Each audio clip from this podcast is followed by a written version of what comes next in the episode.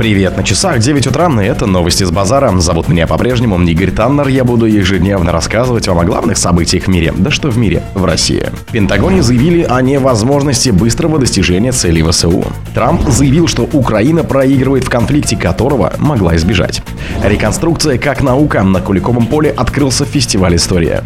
Лидер КНДР в Приморье посетил балет «Спящая красавица». Лауреатов на премию за верность науке назовут в октябре. Обновление дела молодых зачем нужен конкурс молодых педагогов-ученых. Спонсор подкаста «Глаз Бога». «Глаз Бога» — это самый подробный и удобный бот пробива людей, их соцсетей и автомобилей в Телеграме. В Пентагоне заявили о невозможности быстрого достижения целей ВСУ. Контрнаступление ВСУ не позволит добиться полного вытеснения российских сил, заявил председатель комитета начальников штаба ВС США генерал Марк Милли в интервью телеканалу CNN. Наступление хоть и значительное, имеет операционные и тактические цели, которые ограничены. Даже если они и будут целиком достигнуты, то не позволят полностью выбить россиян, что является более широкой стратегической целью Зеленского, сказал он. Американский военачальник отказался говорить, сколько времени может понадобиться Киеву на достижение своих целей, отметив, что это будет довольно продолжительным. При этом он охарактеризовал контрнаступление ВСУ как длительное, тяжелое и кровавое. Украинские войска уже четвертый месяц ведут контрнаступление на Южно-Донецком, Артемовском и Запорожском направлениях, бросая в бой бригады, подготовленные НАТО и вооруженные западной военной техникой, но им не удалось добиться успехов ни на одном из участков фронта. Трамп заявил, что Украина проигрывает в конфликте, которого могла бы избежать. Украина терпит поражение в конфликте с Россией, которого могла бы избежать, заявил бывший президент США Дональд Трамп в интервью телеканалу NBC News. Новостные издания больше не пишут о войне. Это означает, что Украина проигрывает, сказал он. Трамп добавил, что контрнаступление ВСУ так и не произошло. Он выразил уверенность, что Киев изначально мог избежать конфликта, договорившись о признании потери части территории. По словам экс-президента США, речь идет о Крыме и других регионах, которые присоединились к России. Он отметил, что в таком случае никто бы не погиб. Теперь никто даже не знает, будет ли Украина взята под контроль, отметил он. Владимир Путин 12 сентября на Восточном экономическом форуме позитивно оценил готовность Трампа за несколько дней решить острые проблемы, в том числе и украинский кризис. По словам президента, это не может не радовать, это хорошо.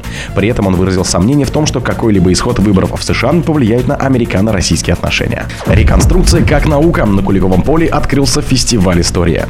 Праздничные мероприятия, посвященные 643-й годовщине Куликовской битвы, стартовали в музейном комплексе Куликова поля. Самой красочной частью праздника стала визуализация исторических событий, основанной на исследованиях современной науки. По традиции торжественные мероприятия открыл Международный военно-исторический фестиваль Поля Куликова. Его кульминация – праздник на Красном холме и зрелищная театрализованная реконструкция средневекового сражения, а также турнир по историческому средневековому бою в музейном комплексе Куликова поля в Мохово. Реконструкторы со всей страны и гости праздника погрузились в эпоху средневековья Средневековья. К фестивалю участники готовились заранее. Их костюмы и доспехи проходят строгий отбор на соответствие исторической достоверности. Для максимального погружения в средневековую эпоху реконструкторы на несколько дней полностью перевоплощаются в жителей Руси и Орды времен Куликовской битвы, ограничивая себя в современных благах и комфорте или полностью отказываются от них. Лидер КНДР в Приморье посетил балет «Спящая красавица». Лидер КНДР Ким Чен Ын в рамках визита в Приморье посетил балет «Феерию. Спящая красавица» на приморской сцене Мариинского театра, передает корреспондент РИА Новости. В пресс-службе театра уточнили, что на спектакль в субботу все билеты были раскуплены.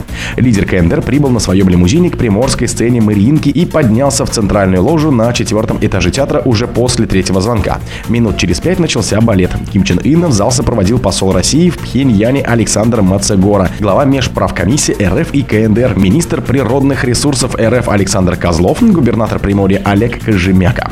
Мацегора подтвердил журналистам, что будет сидеть рядом с лидером КНДР. Ким посмотрел один акт и ушел на выход из зала. После первого акта балета Ким Чен Ин покинул зал и направился в свой лимузин.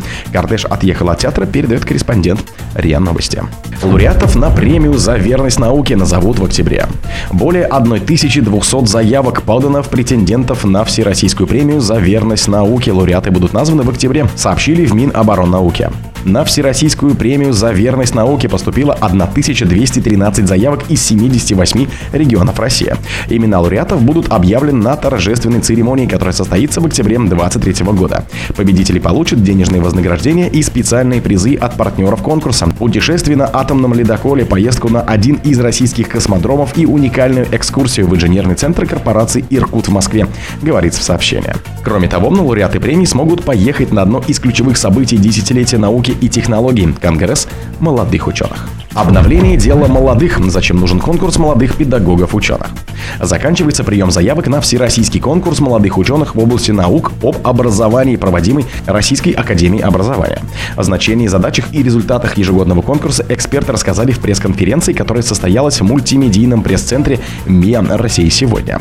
Цели конкурса – активизировать исследования молодых специалистов в сфере наук об образовании и повысить качество работ в этой области, объяснили эксперты. По их словам, именно молодые ученые – желанные кадры в научных центрах РАО всех уровней. Мы стремимся показать в некотором роде доказать даже необходимость и значение научных исследований для развития практической отечественной системы образования, отметил исполняющий обязанности вице-президент Российской Академии Образования, главный ученый-секретарь Президиума РАО, член-корреспондент РАО Виктор Басюк.